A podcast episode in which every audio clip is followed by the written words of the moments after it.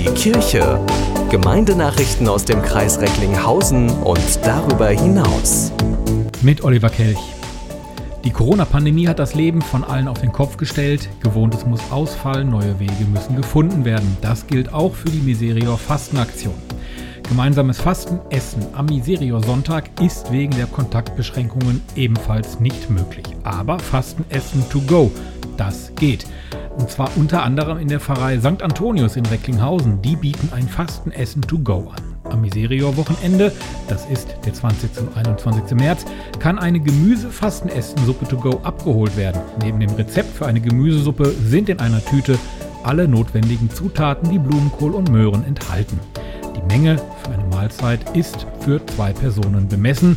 Der Warenwert der Tüte liegt bei 4 Euro. Jeder kann selber entscheiden, ob er vielleicht auch noch ein bisschen mehr an Spende für Miserio dazu tut. Anmelden muss man die Tüte, die Fastenessen-Tüte to go, bis zum 14. März, entweder bei Pfarrer Oliver Paschke oder aber Maria Voss. Das Ganze dann telefonisch unter Recklinghausen 33505. Münsters Bischof Felix Genn sieht die katholische Kirche im Zuge des Reformprojekts Synodaler Weg auf dem Weg der Erneuerung. Am Ende des synodalen Weges wird die katholische Kirche in Deutschland nicht aufstehen wie Phönix aus der Asche. Es ist noch ein schwieriger Weg, aber wir sind auf dem Weg einer inneren Erneuerung im Blick auf Haltung und Stärke, erklärte Genn laut einer Mitteilung des Bistums am Samstag. Der Bischof habe am Freitag auf der digital abgehaltenen Sitzung des Diözesanrates des Bistums einen Zwischenbericht zum Stand des synodalen Wegs abgegeben. Papst Franziskus hat die Christen der irakischen Ninive-Ebene nach leidvollen Kriegsjahren ermutigt, das geistliche Erbe ihrer Vorväter zu bewahren. Ihr seid nicht allein, sagte er am Sonntagmorgen beim Besuch der Kirche der unbefleckten Empfängnis in Karakosch. Unser Treffen hier zeigt, dass der Terrorismus und der Tod niemals das letzte Wort haben. Papst Franziskus befindet sich für insgesamt vier Tage auf einer Irak-Visite.